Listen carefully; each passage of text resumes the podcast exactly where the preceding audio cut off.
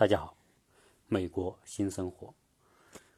我有一些听友，他私下跟我联系，跟我联系想聊一个什么话题呢？就是关于这个中美婚姻的问题。因为有很多的国内的听友啊，特别是女性听友，他们在中国的工作生活都很忙碌，特别是因为工作竞争压力，有很多非常优秀的女性。他们可能错过了最佳的恋爱的这种年龄，所以有些听友呢，他就跟我讲，呃，我我首先非常感谢他们的那种诚恳以及对我的信任，啊，可能因为很多听友啊觉得我是一个值得信任的人，啊，所以呢就把这些非常隐藏在心底里的那些一般不随便跟别人讲的话题。呃，拿来跟我沟通啊，所以我在此呢啊，再一次感谢他们的信任。他们就提到说，他们在自己的工作环境，特别是像北上广深以及其他那些一线的、二线的那些大城市里面打拼的这些女孩子啊，应该我们还是叫她女孩子，虽然她们可能年龄会偏大了一点，有的可能是三十多岁了，还没有找到非常呃合适的。啊，或者就是失去这样的人好的机会。那对于这些人来说呢，他们本身工作非常认真，非常努力，因此他们在生活上同样表现为非常的认真。他们就不愿意随随便便找一个人去恋爱或者结婚，而恋爱和结婚又是人生当中应该说除了生命之外的第二件头等大事。但是由于工作压力和各方面的原因，啊，错失了，在今天这样一个互联网的时代，看似我们可以跟非常多的各种各样丰富的信息每天接触，但是互联网从它的另外一个角度，实际上是障碍了人与人之间的沟通和互动，因为人过多的依赖这个网络来对外沟通，而。往往会缺少面对面的那种沟通、了解的机会，因此在今天，你看，在那些北上广深，在那些大城市，那些女孩子有多少是年龄已经啊超过三十岁，甚至有更大的年龄，而身边真的缺少一些真正的亲密的朋友，更别说异性的朋友，所以。在那种环境当中，在互联网这种虚拟加现实的环境当中，我觉得虚拟的成分大过现实。而在虚拟的这种信息面前，我们本能的是抱有一种警惕和怀疑的。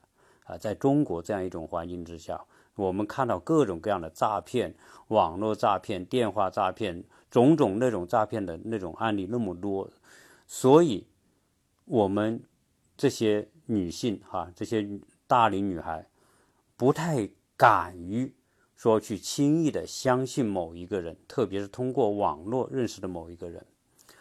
在之下，加上工作那么繁忙，所以一晃，最美好的花季的那个七八年很快就过去了。因为我们这些在大城市打拼的这些女孩子，多半都是受过良好教育的。可能大学毕业二十二三岁，读个有些还读个研究生，那二十五六岁，那认真工作个几年，那不就三十多岁了，啊！所以在今天，每一个中国人都不愿意落后。我们今天的女性跟男性一样，参与竞争和拼搏，他们也不甘于落后，他们也知道自立自强才是最重要的。呃，说依赖某一个人，依赖某一个男性来过美好生活，有这种人，但是。那些受过良好教育的人，这些女女大龄女孩都知道，靠自己才是最重要的。因此，他们把大部分精力用在工作的努力当中。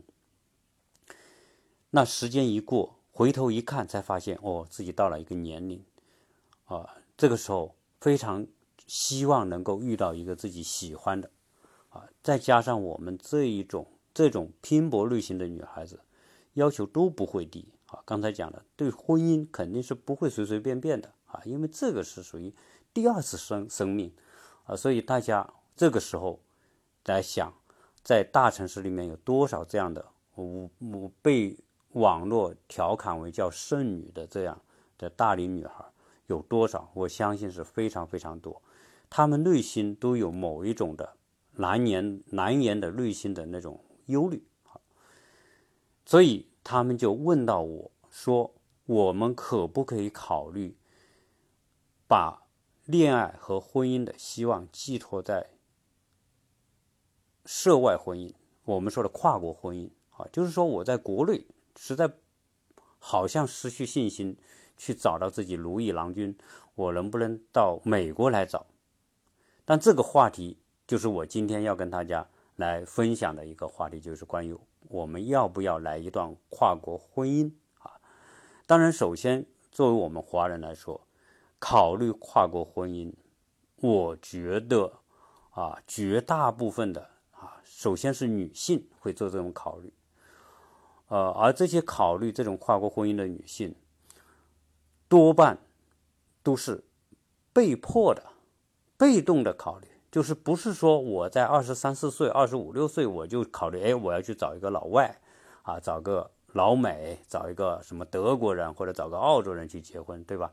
但比较少，因为你生活在中国这个环境，除非是什么呢？比如说我有朋友，他们在上海，上海很多老外，啊，有很多来自世界各国的，在那边从商的还是工作的，总之啊，是什么商务代表，各种各样的工程师，总之是这种啊，很多在上海，他们有机会，可能因为工作关系认识，啊，可能工作关系交往，而久而久之，大家彼此产生好感。最后恋爱结婚，这种是有的，因为我我身边也有这种朋友啊，他们就是工作关系认识老外，然后最后大家哎彼此认可，彼此喜欢，最后就结婚，那个就是比较正恋爱的年龄吧，二十多岁啊就完成这么一个工作啊，就最后啊结婚呢，以后就到美国，是就因为他结婚之后就很容易到美国来嘛，就变得他是合法的啊，可以把身份获得等等。但是我们现在这些呃听友跟我提到这个问题呢，啊，首先我今天想我谈这个节目啊，我是想跟大家做一些梳理，同时，啊，希望我今天沟通的东西能够帮助到有这一类想法的啊这些人啊，当然大部分是女性，因为在这个欧美啊，呃，你说呃中国的男性哈跟。欧美的女性结婚的肯定有，但是呢，总体来说，在这种跨国婚姻里面，啊，中国男和呃欧美女结婚的这种比例啊是是比较低的啊，大部分是我们中国的女欧美的男性啊，这种跨国的这种婚姻是多啊。当然这里面啊，至于为什么是这个，但我想。这个分析起来就复杂了，对吧？你总之现象是这样哈，当然可以归结为一点啊，这些愿意找中国女性的这些欧美男士，多半呢啊是喜欢这种我们说的这种亚洲女性这种类型的啊，不管是气质、长相以及他们的性格，总之在他们有有这种在欧美真的有这种男性，就是。他就是特别欣赏这种亚洲女性这种这种气质啊，那种综合的那种因素，他们就特别喜欢，就像一种口味吃某种东西一样。哎，我就喜欢这种菜，对吧？所以他们就会觉得很多人就呃想方设法，还愿意找一个亚洲女性啊结婚啊。你你像扎克伯格，对吧？这个这个我们说的 Facebook 的这个创始人，他找的不也是一个亚裔嘛？他而且这个。他的这个太太，他还有中国血统，啊，所以，呃，嗯，这种情况是很多了哈。那我们讲，呃，中国女性愿意找这些欧美男性，当然也有各种各样的原因啊。除了我们说，呃，作为中国人来说，跨国婚姻总给人感觉是一种非常。神秘或者非常好奇、非常新鲜、非常令人向往、非常浪漫，总之各种各样的因素。哎，能找个欧美的男性结婚，呃，也是一种很浪漫的事情啊。总之哈，就会出现说这种跨国婚姻的这种需求。那今天我们很多的大龄女孩啊，想找一个老外，我们该怎么办？那为了办这个呃做这一期节目呢，我就专门跟我的同学做了一些沟通。那我有有几个同学呢，就是这种情况。当然，我的同学里面有在大学期间他是男的哈，在大学期间认识到这边留学的女孩，女女美国女孩，然后恋爱结婚啊，这种有，但是这种比例是毕竟还是低呀。那我们也有同学呢，是啊，是属于什么情况呢？就是在国内已经成家，也有小孩，但是呢，由于大家婚姻不和。最后呢，就在国内离婚了，啊，最后哎，他们就也是选择，因为，因为实在来讲啊，这个东方人啊，特别我们华人的某一种观念里面还是比较比较固定的。就比如说，我一一个男的，如果没有成过家的，他要找一个女的，他多半是找一个未婚的啊，这是第一选择。第二呢，最好是哪怕他是。成过家、结过婚的，也不希望找一个带小孩的，啊，这是我们中国人观念里面某一种东西决定的啊，有这样一种倾向。那我的同学呢，他们在国内结婚也有小孩，这个时候以他们这个时候的年龄，比如四十岁左右带个孩子，在国内要去再一次结婚成家，真的是不容易啊。这个这个在中国那种环境，所以迫使他们当时决定说，哎。呃，因为那个时候已经开放了嘛，已经二零两千年以后了哈，就是中国和欧美这种互联网也好，信息互通平台，这种交友平台、婚姻平台很多，所以他们就尝试着通过这种平台来做这种跟国外的这些男性，想找中国女性的男性去沟通，通过互联网啊，那大家就。一来二二去，大家聊啊，我的几个同学都是属于这种情况，而且他们聊得挺好，聊得挺好之后，他们就会这个男的一般就会到中国来跟他们见面，跟家里人见面，大家看啊，大家相互做一些了解。总之来说，网上的东西你只是虚拟的嘛，他们开始认识都是在互联网，都是在网站上，大家就像类似于我们说的那种聊天、聊天室、聊天那种方式开始认识的。大家互相聊，当然，呃，在互联网上聊还有一个好处，语言不通的话，还通过一些翻译工具哈，可以来，总之是可以沟通的哈。我们很多同学可能当初他们在接触这些欧美男士的时候，他们英语可能也不是特别好，呃，但是通过这种沟通，而语言也也上来了，啊，沟通就越来越好，大家找到感觉了，哎，彼此说，因为在聊的过程当中啊，是可以看到对方的。思想观念、文化、教育习惯，总之来说是可以感受得到的。呃，是不是你喜欢的这种类型？如果是的，大家才会考虑说，哎，要不要见面？如果感觉不好，大家就就所以这种筛选呢，从初期来说是让你比较放得开的。反正不合适，大家就就一拍两散，对吧？都不用去就扯太多。大家用的也不是真名哈，你也不知道我的地址，也不知道我的电话，在网上而已。啊，这样它就变得说，哎，比较干脆，没有那些拖泥带水的那麻烦出来啊。这是大家当初啊，他们这么接触，最后找到了自己喜欢的啊，彼此都认可，最后结婚啊，就他们就到美国来生活。他们现在在美国是也是啊，在生美国已经十多年了啊，基本上来说，他们在这边感受的还是不错。那我今天讲谈这个问题的时候，想我们今天国内的那些大龄的女孩。如果也想走这条路，该怎么走啊？但这个我也没没，我本来是我是吧是，但是呢，毕竟啊，沟通了那么多，网上我还专门呢查了一些相关的资料啊，希望说聊这期节目呢，对我们这一类的女性同胞啊，会有一定的帮助。那首先呢，你有这个想法的时候，可不可行啊？我在想，肯那么多人通过这种方式。找到了跨国的这个伴侣，这个不是不可行，一定是可行的啊！这是首先是我想说的，只是说，当你想走这一步的时候，是有很多的障碍要跨出的啊！因为毕竟来说啊，这个同种族的人、同族群的人结婚啊，这是本身就是。对不起，刚才有一个电话打进来，就终止了我。刚前面的那一段，所以中间有一小段的空格。那我在讲要跨越一些障碍，才可能来完成这么一个程序。那首先啊，我们是要啊先对对方有个了解啊，而这个了解过过程当中有一个问题就是文化的差异和语言的差异。如果我们是呃，中美哈，我们以中美为例吧。呃，你不管你是跟欧洲的、跟澳洲的，我们以美国为例。未来说你你想到美国找一个啊你的对象或者伴侣，那首先要沟通啊，沟通方式是什么呢？当我也问我同学，呃，你们觉得当初做这种沟通有问题吗？他说，当你想做这件事情的时候就没有问题啊，因为现在这种网站这种很多，呃，他也推荐网站说，如果有这个想法的。有这种有个 Match.com，w w w 点 Match M A R C H 点 C O N，好，这是一个网站。还有一个叫 eHomely，i eHomely eHomely.com，这个我我等一下我会把这两个网站放在我的这个这一集的文字说明里面。如果你有兴趣，可以上这两个网站看一看。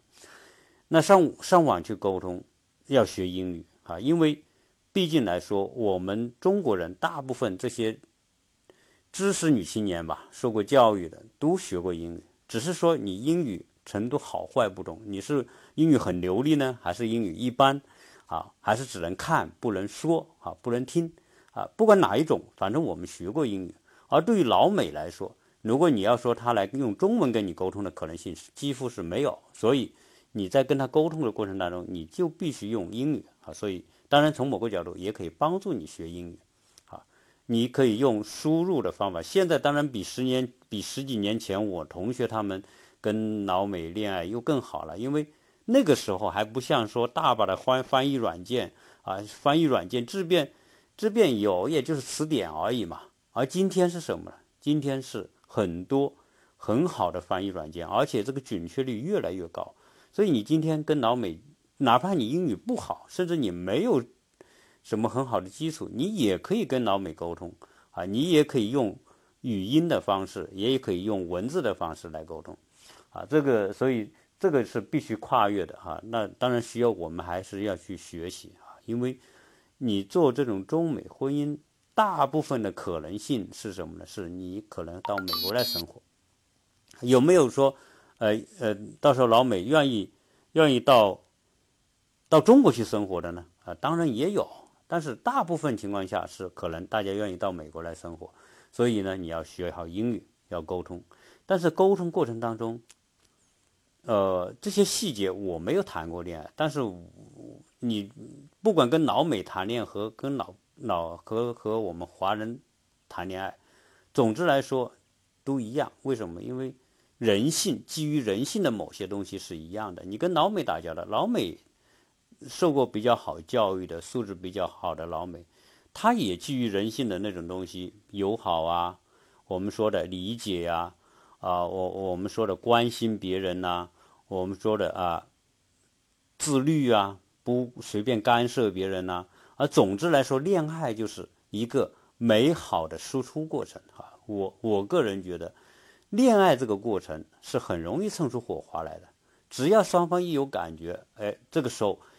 这个肾上腺就会把你人性当中最美好的一面都聚焦在那个时刻，不管你的言行谈吐、关心那种，哦，就是人性。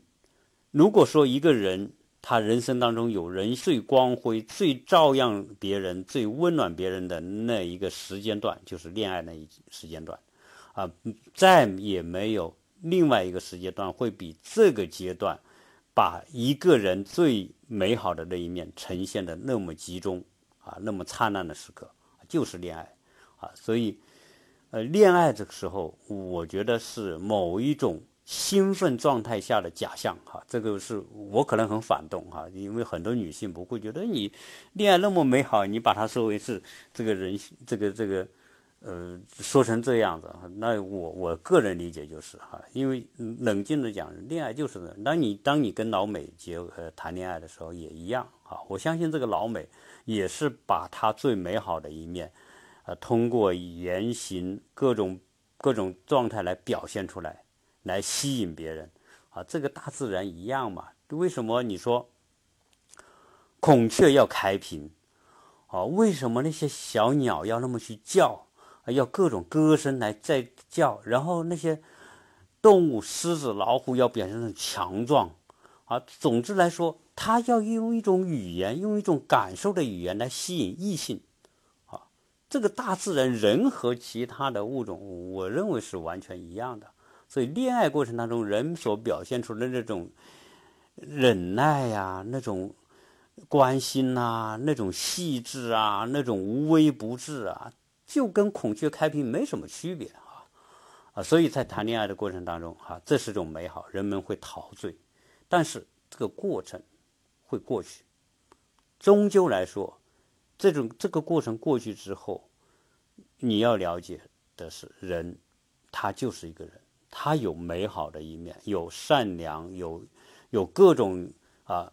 让你喜欢的一面，但是任何一个人他都有他的缺点，而这些缺点在恋爱时间是不会呈现的，只有在什么？只有在结婚之后，只有在恋爱期过了之后，才回到他本源的状态啊！所以，恋爱时候是一个人充满光环，他呈现光环，而在你眼中只有他的光环，而没有他的缺点。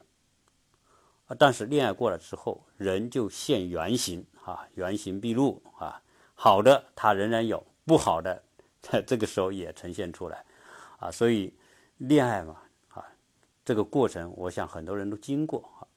那当你在这个接触过程当中，我觉得啊，多沟通啊是必须的，而且呢，随着时间沟通久了之后，你就能会找到对方他的兴趣爱好。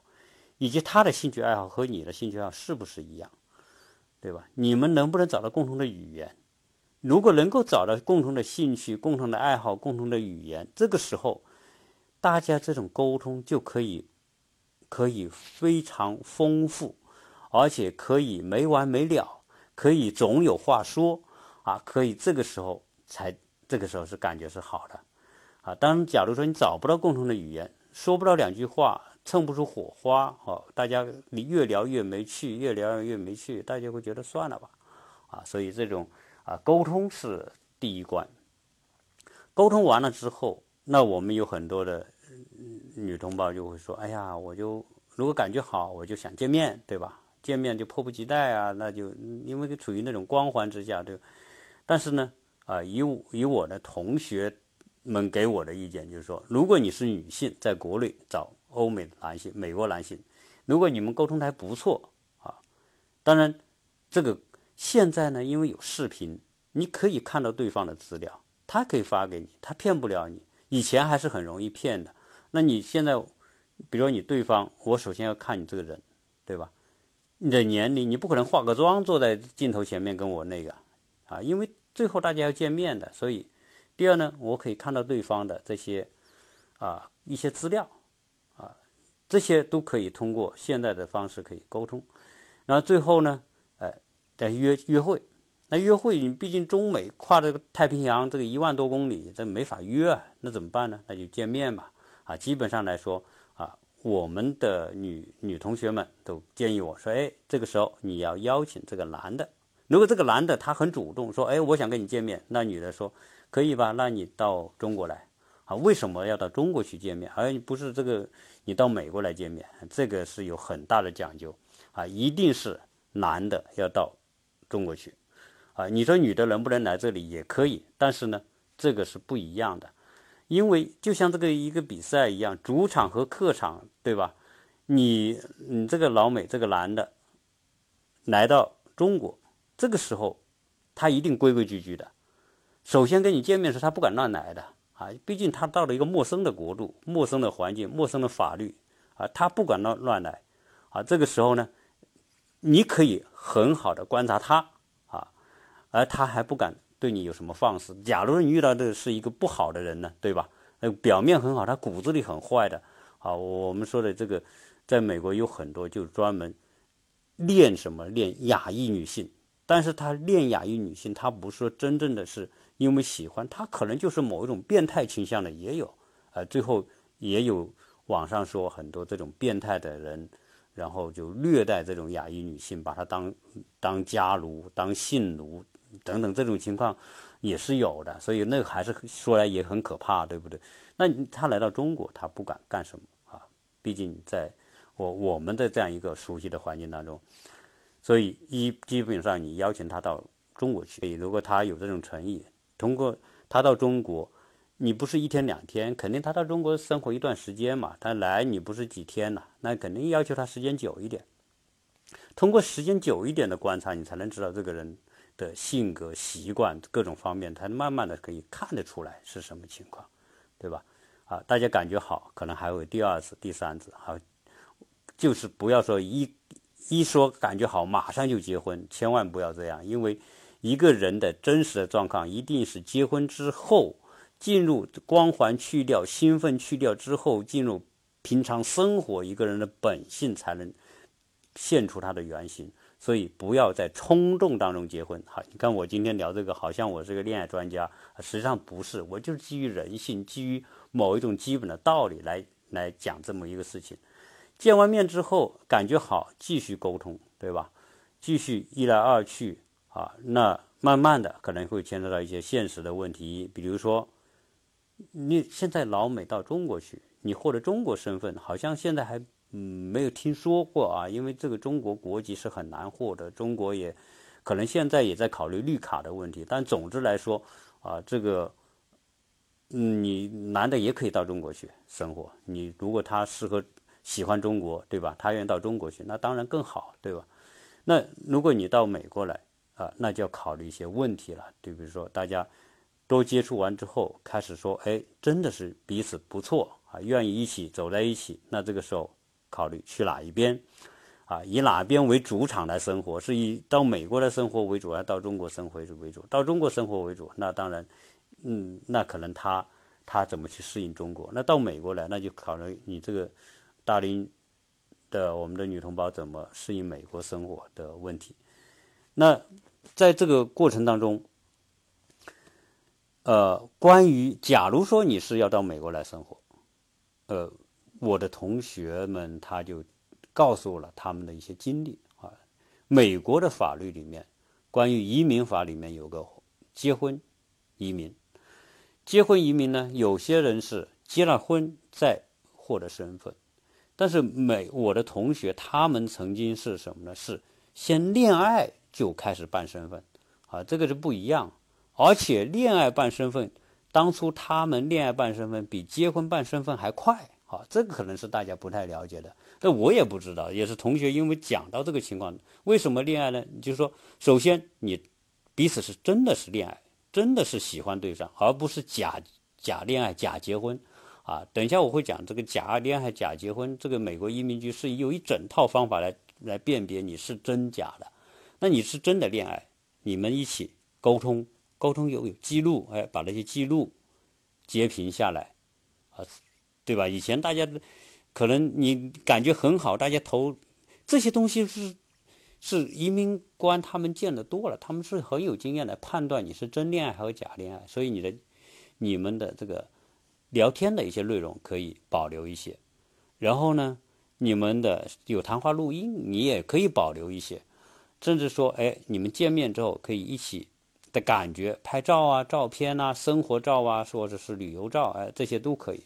总之，你可以保留这些东西。最后，这个男的会说：“哎，我去申请这个我的恋爱对象来移民美国。”当然，这里面就要走相关的法律程序。总之是说，结婚之前就可以办移民啊，这是美国针对于跨国婚姻啊的一个一个特殊的情况，而且这个还快。而且可能你到这边啊，找一个律师啊，律师帮你把这个流程走完。当然，整个细节特别专业，我就不敢乱讲啊。我也讲错了，可能可能误导大家，可能我不敢乱讲啊。当然，你要结婚之后，你你再办这个移民办身份也是可以的。总之，美国这种结婚办身份，不管你是办绿卡，但首先还是绿卡嘛。但到了一定的年龄之后，一定的年限之后，才你入籍。那这些呢，就牵涉到啊，你可以咨询，网上也有大量的关于说结婚啊办这个身份的一些程序是什么？我相信是有很多人会介绍这种内容。好，那这个我们讲这个，如果你真的有可能，那还有一个问题，就是说你你在网上茫茫的人海当中去找一个恋爱对象，这个时候很容易忽略一个问题，什么问题呢？就是说这个人他是什么地方的？美国那么大，美国跟中国一样大啊，东西南北，对吧？纬度跟我们这样，所以好在什么呢？就是说，你到美国来，气候跟中国是很接近的，啊，北边、东北特别冷，中国东北特别冷，美国东北也特别冷，啊，然后呢，美国西部干燥，中国西部也干燥，对吧？美国的东南部湿润，降水多，森林覆盖，这个这个农业产区啊，这个差不多，中部啊，大量的这个广阔的这个地广人稀的地方啊，基本上。跟中国有些地方很相似，但是如果你恋爱的时候，你还得留意一个问题，就是这个对象他是什么地方的人，因为美国是相差很大的。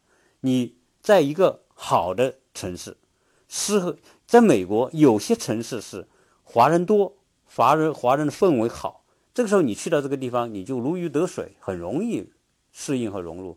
如果你去到的某一个地方是华人特别少，纯老美的地方。那你就会要适应就不容易，你能得到的帮助，华人圈里的帮助就少，啊，总之都不不一般。那你也不能说为了结婚，管他哪里的人，我先，恋爱结婚再说。到那个时候你发现不合适，这个男的，这老美是是不，有时候很多老美传统老美，他可能就是在一个地方，从出生到去世都在一个地方，可能祖祖辈辈就在某一个小镇。你突然发现你到了这个小镇你不喜欢，对吧？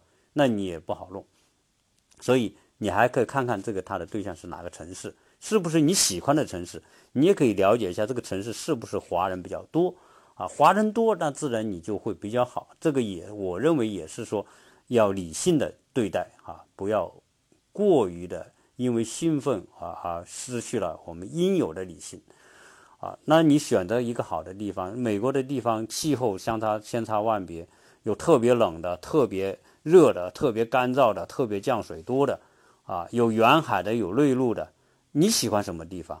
你也可以先了解一下，嗯，把这些因素哈，你包括不同的地方，比如说有西班牙人特别多的地方，那可能西班牙文化啊，西班牙语言，有些是西班牙人少，有的是属于我们说非洲裔的，我们说的这个人多的地方啊，那你你你你比如说中南部啊，新奥尔良那些地方，对吧？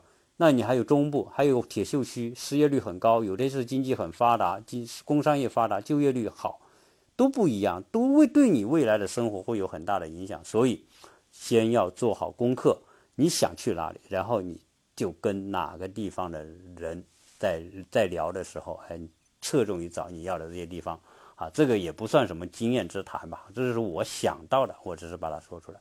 好，假如说这一切都搞定了。对吧？你就到美国来生活了，走完法律程序，你就变成个美国美国绿卡持有者，或者你就是多少年之后，你就可以入美国籍，变成一个美国美国身份的人啊，就是我这就是什么美籍华人嘛啊。那在美国来说，呃，我们同学他说他的身边也有很多跟他一样的是什么呢？是属于。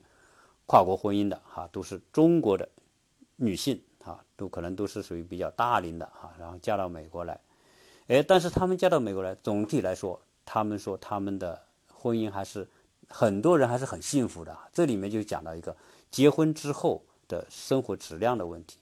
那生活质量不好说啊，网上你一查，有很多的人会说，哎，跨国婚姻的这种不幸遭遇。很多啊，我先讲的遇到一些性变态的、性虐待的啊，专门针对这个亚裔的这种啊，这个是有的，网上很多。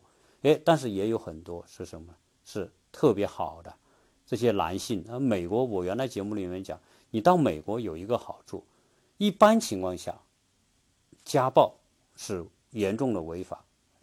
如果你到这边来，如果你嫁到一个不好的，是个变态的或者什么的，哎，你还有一个。有个救自己的方法，你就报警，啊，你遇到这个男的打你，啊，你只要打一个耳光，哈，你就你就，这个时候美国法律就警察就保护你了，所以你有报警，不像中国，中国可能家里内部怎么打打的，打的这个天翻地覆，最后也没有人来帮你，警察是家务事不管，但美国家务事警察也管，所以这个点在美国还是有好处的，啊，当然你如果真的遇到这种情况，你就必须报警啊，要保护自己，而且你这种情况下报警保护自己，从某个角度来说，你的身份是有保障的。啊，因为你不是骗欺骗。但在这里顺便插一句，这个有很多人呢，为了获得美国身份，啊，就搞假结婚啊。这反正你在网上也看到嘛，很多这种所谓假结婚。假结婚就是什么呢？就是说，哦，有美国身份的一个人，这个男的，比如说他有美国身份，他有美国绿卡或者是美国公民，这个时候呢，有个中国女的，哎，想找个老美结婚，啊，通过这种方式获得身份，那就大家就说，哎，通过某一个人牵线，说，哎，他可以帮你办啊，跟你结婚。然后呢，你给他多少钱，啊，实际上到最后多少年之后，大家就离婚，啊，这不就假结婚嘛？这个就叫骗身份。在美国移民局这这个方面是抓的越来越严。在早期呢，可能大家，啊，移民局首先是选，啊，就是甄别，就看你的资料，看你提供的资料来判断你是真结婚假结婚。那我那同学讲，通过你提供的资料，这个判断说，假如说他怀疑，哎，这这两个人结婚。从中查你的历史啊，查各方面都发现他们好像是动机不纯，不像是真的结婚，对吧？如果是这种情况，哎，移民局就会对这种他们有怀疑的结婚进行特别调查。这个特别调查呢，呃，那就各种各样，而且他们有一套自己调查方法。比如说你到美国来了，结婚了，对吧？那他怎么来查你呢？就半夜十一十十一点，晚上十一点敲门。敲门之后，你开门之后，哎，他就告诉你我是移民局的，我们来走访你这个家庭。那这个时候，首先你夫妻是不是在这里？看他观察你家里是不是像一个生活的家庭啊？有有男男主人的这种物品啊、信息啊、内容啊，有没有女主人的？还是说，哎，走进家一看，哎，看见好像就是一个男的。好像没有看到那个女的，对吧？他是看很多地方，看你的卫生间呐，看你的卧室、衣柜都看，啊，最后他调，他有这个权利来调查你。他发现怎么衣柜里面只有男的衣服，没女的衣服，好，他就，对吧？但是很容易判断出，然后他再再做进一步调查。好，嗯，那有时候，比如说两个都在，但是有些假结婚也有啊，我住在一个房屋子里。但是我睡不同的房间，大家说明好啊，我们就是，啊，你睡你的，我睡我的，我们就是为了为了完成那个，那我对吧？那这个时候也有这种情况，好，那这个移民官一般来是一男一女，这个时候呢，男的就跟男的叫到一个房间，女的跟女的叫到一个房间，他就问很多问题，问什么问题呢？问一些生活当中特别细节的问题，细节到就是你你根本防不胜防。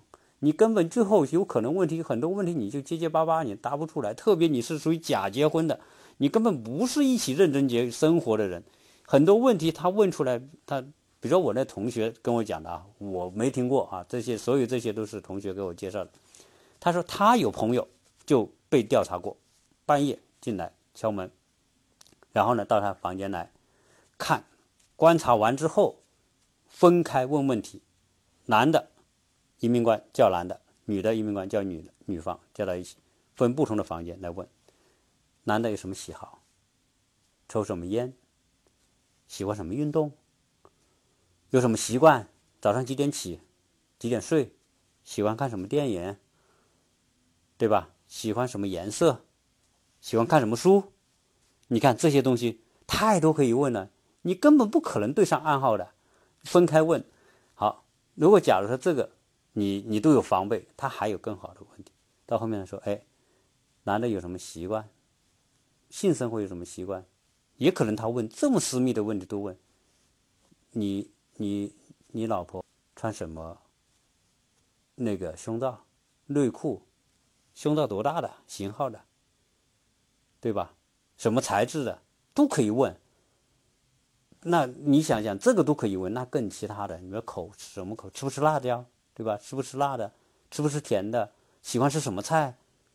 你们根本你不可能。如果你是假结婚，他一定给你挖出来，啊。当然，我的同学说他那个被问的同学，那个朋友是真结婚，还有些问题回答不出来，啊，他就问他这个你你老婆今天穿什么内衣？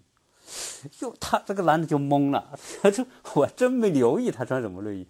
而最后，当然他们是真结婚哈，但是最后虽然这个这些问题难到他们了，但最后通过全面的考察，还是哎认可他们是真结婚。如果是被怀疑这种，那这种调查，大部分的假结婚是逃脱不掉的。真结婚都可以回答不出来，别说假结婚。当然，真结婚你这个回答不出来，他还可以提供其他的证明来证明我回答不出这个东西是有原因的。我不可能天天盯着他，对吧？总总之，他能找出一大堆原因，还最后用其他的来弥补啊。所以这就是说，你假结婚，在美国这个移民局啊、移民官，那有一整套方法来对付你。你不是说你想象的他们那么好对付，对吧？嗯，这个这个通过假结婚来赚钱啊什么的，那不是那么容易啊。基本上来说，假如说这种东西一旦被查到，那就问题大了，你就严重的违法嘛，欺骗美国政府，欺骗美国法律，那这个。后果很严重，你这个男方男的对吧？你都用你的身份来来骗钱的假结婚，那你这个就是犯罪，这个这个你你终身你就洗脱洗脱不掉的。女的你假结婚，立刻取消你的这个身份，立刻遣送回国，就没有讲的啊。这所以美国的执法就是不要被碰到，碰到了他执法起来，他执法力度特别到位。啊，这个有很多东西可能就是他没人手不够，他没查到你是没查到，一旦查到你，你就没得没得没得任何的余地啊！不什么怎么走关系什么，在美国那时候找关系是严重严重的犯罪。我们中国人做任何事情都找关系啊，总之是能找到关系，管他用不用得上都要找一下。在美国，牵涉到这种麻烦，任何找关系，被找的人也是。一旦牵扯进去，都是犯罪，所以大家都不会理你这个事，你也不可存在找关系的问题啊。总之就是这么一个过程。好，那我们讲完这种这种情况之后，那未来就是生活习惯。结婚之后在一起生活，有很多习惯的差异。恋爱的光环、喜悦褪去之后，进入生活的环节。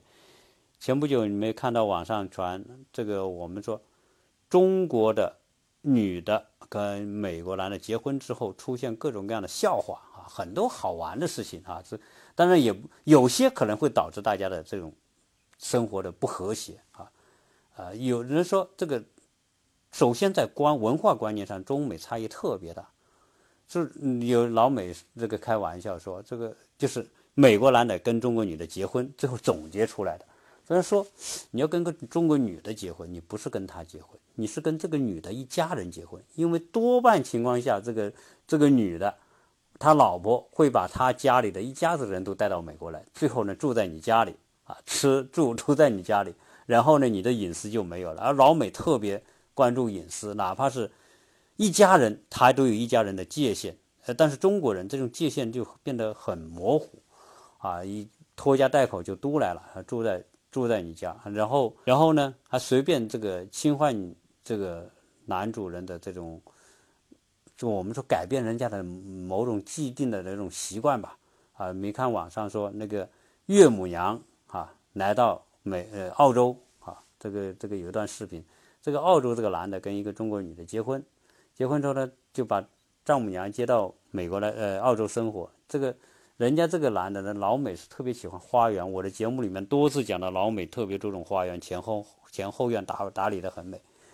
结果呢，我们这个丈母娘来到这个澳洲，到这个女婿家里一看，哎呦，你这个后花园挺大的嘛！这个老娘可以前是种菜高手，我的给你来录一手，给你种菜啊，你就吃新鲜的菜，就要把人家种的花花草草，稀里稀里咔嚓全部给他个给他拔了。弄了，然后开辟成菜园子。这个这个这个女婿出差一段时间，一个月出差回来，回头一看，家的花园怎么没了？全变成菜园了，然后种成各种各样的。然后这个这个女婿看到这种情况，真的是满脸苦相啊！这个根本没有办法啊接受这种现实，因为他喜欢的是美丽的花园环境，而不是菜园。啊，这个这就是文化差异。而这个丈母娘根本不懂得说尊重别人的这种生活习惯、审美习惯，就就这样就把人家的整个花样水啊，这导致这种啊男女方之间的矛盾和冲突。这个是我们中国人，我们说我们都是一家的啊，我都是为你好啊，这些东西在美国是不行的。为你，你为我好是你的出发点，并不是我需要的东西。啊，你不能这样子，不征求我的同意，不征求我的认可，就做你喜欢、你认为对我好的事情，而我实际上我并不喜欢的事情，啊，这就很容易形成这种文化差异和冲突。关于这个这个中美结婚之后的一些呃一些出现的一些好玩的事情啊，我这里呢也在网上搜了搜哈，因为毕竟我不是跨国婚姻的经历者，呃，有些老美总结出来的，好，我在这里跟大家分享分享。有一个人呢，他是个作家，他这么讲，他说他去过中国很多城市，他也很喜欢中国菜，交了很多中国朋友，还娶了一个中国太太。而之前他的中国太太是善良、祥和、温和可爱，对吧？这就是美好的感觉。可是，一结婚之后，这些美好的激情褪去之后，他就发现他的太太立刻。有一种很强烈的愿望，把我变，要把我变成他，处处都管着我，干涉我，啊，两人结婚，共同生活，直到生命尽头，需要的是一种和谐。但是呢，他太太不是这样，他说他的太太不允许我有私人空间。据说大多数的中国女人都这样，哈，这是他的感觉哈。他说，比如有人打电话过来，即使我在家，他也要问。打电话过来，比如说，呃，先生的电话响了，先生在忙什么事？女的，这个这个中国太太拿起电话问的第一句话就是“你是谁”，这让这个这个先生受不了。他说：“我在家里，你应该做的是，哦，我先生在家，请稍等。”然后把电话给男方，但是女的不是，先问你是谁，这就侵犯了这个男的，也侵犯了打电话过来的这个女的。给人感觉特别不好，好，这是第一。即便我不在家，你可以留让对方留言，而不要去问对方是啊是谁和干什么的。然后第二个呢，这个他说他的太太随便猜他的姓，这让他特别不爽啊，甚至有时候恼怒。在法国规定，信件猜别人姓是违法的，哪怕你猜的是你老公的姓，没有经过他同意，你猜也是违法的。而她老公多次跟她讲，你不能干这事。但是，但是她这个女的，中国女的就会变成说，就变得撒起这种我们说的小无赖是吧？就是那种那种，反而变得很伤心，说你不让我看你的信，那你有什么事瞒着我？等等，就是这一套哈，我们非常熟悉的那种东西啊。而且呢，就是说，他说他的太太不喜欢把钱说得很清楚。而这个在美国夫妻里面是夫妻是各有各的银行账户，各管各的钱，各种消费都说得很清楚。这个干这个事情是谁出钱啊？他们都要说得很清楚。就是在他们心目当中是有一本很清晰的这个呃我们说的这个花钱的账哈，大家很清楚有有一起的，但是也也也有也有夫妻之间都有很清晰的财务界限好，另外。他说：“中国女人有一种说法，说我活着是你的人，死了是你的鬼啊！所以呢，就出现那种搅不清的那种东西。这种情况老美不喜欢，最后大家久而久之就变得很烦。最后说，最后感觉美好的感觉没有了，最后变成婚姻破裂啊！这个是是有的。质变婚姻破裂了，我们很多中国女性都要面子啊。她说她的太太就是。”我们婚姻实际上已经破裂了。她在她的朋友当中还吹吹嘘，吹嘘她的老公多么多么需要她，怎么怎么样啊，就是属于这种情况。所以最后呢，这个活生活在一起，最后导致他们离婚啊。这是一个，还有一个先生呢，他讲他和太太的一些有趣的事情差异吧。首先是生活习惯，吃饭。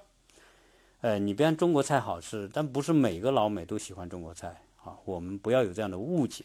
他说：“中国人做饭就是炒菜，这个一炒菜呢，就是这个油炸食物，哈，放很多油，也然后满厨房都是烟，而美国的房子都有这种报警器，就是烟杆，一有油烟马上报警，最后呢，警察这个这个消防警察也来，消防员也来，对吧？但是他的不行，他即便这样，他也得炒菜啊，不炒菜就不行。有的人就去拿个盖子把那个烟杆给罩住，等等，然后很多好笑的事情。然后呢，他就是喜欢吃呢我们说的这个腌菜呀、泡菜这一类的。哎，她老公说这个对身体不好，反对。他就说：“他说什么不好？我们祖祖辈辈都这么吃啊，不也活得很好的吗？啊，我说他说这个没有炒菜他就没法活下去啊，每天就是大炖大炒的这种生活，然后整个家里就油烟很多。”啊，而而且呢，中国人喜欢把这个吃吃作为一种情感表达的一种方式啊，而且呢，他总是说他的太太总是居高临下，然后呢，他必须吃酱油，哈，必须这个这个先生呢就必须吃这个奶油，气死啊！然后在吃的问题上呢，他说我呢喝咖啡，他呢要喝茶，我不吃。他不吃油，不放油，不放盐不行。他说我呢喜欢清淡啊，然后穿衣服啊也是这个这个。他说他的老婆啊就穿衣服不分场合。我们可能有很多中国女性可能有这样啊不怎么讲究的。他美国人很多时候是很随便，但是有些场合是特别严肃。比如说，他说我的太太呢骑自行车，她穿裙子，裙子一。穿骑自行车的时候，风一吹，那裤就露出来。他说很伤风呀。他说我看到这个受不了，但他觉得无所谓。然后，嗯，中国太太说话声音很大，在公共场合说话也是很大声，即便在地都是大声，这是中国人的习惯。但在美国，在公众场合都尽可能的小声说话。哎，但是中国太太不理解。那还有一位先生啊，是一位教授啊。这个这位先生呢，他讲他和他的太太沟通通信半年就见面，他们见面选的是泰国，在不在中国见面，在泰国见面，而他的这个太太呢，这个女的呢是一个英语教师，而且获得硕士学位。后来他发现，既然他的这个硕士学位的太太的知识面那么窄，他喜欢中国，这个男的喜欢中国文化，喜欢老子、庄子、墨子。这种传统的中国文化，但是他说他的太太根本不了解这些东西，什么易经呐，中国的四书五经，他根本听都没听说过啊，所以他觉得最后他们觉得很失望啊，所以总之来说呢，这种啊差异吧，这就是随便举几个例子来讲一讲这个中西文化可能存在的差异。好，那我们讲这种啊跨国婚姻里面，啊你。到中国见面，大家了解差不多了。你到美国来，这这边到美国来之后呢，我觉得要多了解美国法法律。美国的法律、美国的观念跟中国有特别大的差异。你可以用美国法律来保护你自己，同时你可以了解美国的生活习惯、观念和传统，以便更好的大家在生活当中求同存异也好，或者约束自己也好啊，就是。你不要结了婚之后就变成说你可以主宰这个家庭，然后你不管对方喜不喜欢，就把你认为好的东西强加给对方，这个在美国是行不通的。这样做的结果，最后都可能导致最后什么呢？最后大家就，即便你结婚了，还可能会离开。好，那我们今天说到这个话题哈，也这个扯这么多，反正作为一个轻松话题吧，娱乐话题，大家听一听而已。如果有这种想法的，你想来一段跨国婚姻的，哎，可能要多做做功课。那因为你结婚对象可不是你一个同文同文化的中国人，是一个完全不同文、不同种、不同文化的老外啊，要一起生活，要要找到幸福的生活。这个时候是需要改变自己多过改变对方。如果你要求对方改变来适应自己，这个可能性都没有。你想把一个老外改变成一个，你想想，你你你就是结婚是一个中国人，你都不可能改变他符合你的要求，更别说是个老外。所以要的是改变自己。如果你准备来一段跨国婚姻，你就要做好改变自己的准备。你的改变的程度决定了大家未来生活程度。当然，好在我的同学跟我说，他的很多的朋友，跨国婚姻的朋友，还是生活的很幸福。这里面有一种原因，多半是他们很幸运找到这个男的，是特别有修养，特别能够约束，特别能够包容自己啊，能够约束自己，能够包容对方啊。总之。啊，我们女同胞放肆的情况多过这个男的啊，这个他们幸运啊，找到这样一个好男人。假如说对方不是这么一个好男人，这个时候可能就不一样了啊，因为老美也不是每个老美每个男的都是绅士，都是那么谦让，都是那么定的，很多老美也是脾脾气很。哦，精神疾病很严重的，如果一旦遇到那种情况，你就得特别小心。好，那么今天这个话题就聊这么多啊，有兴趣对这个话题有兴趣的，我们未来再有更多的啊信息的时候，我们再跟大家分享。谢谢大家收听。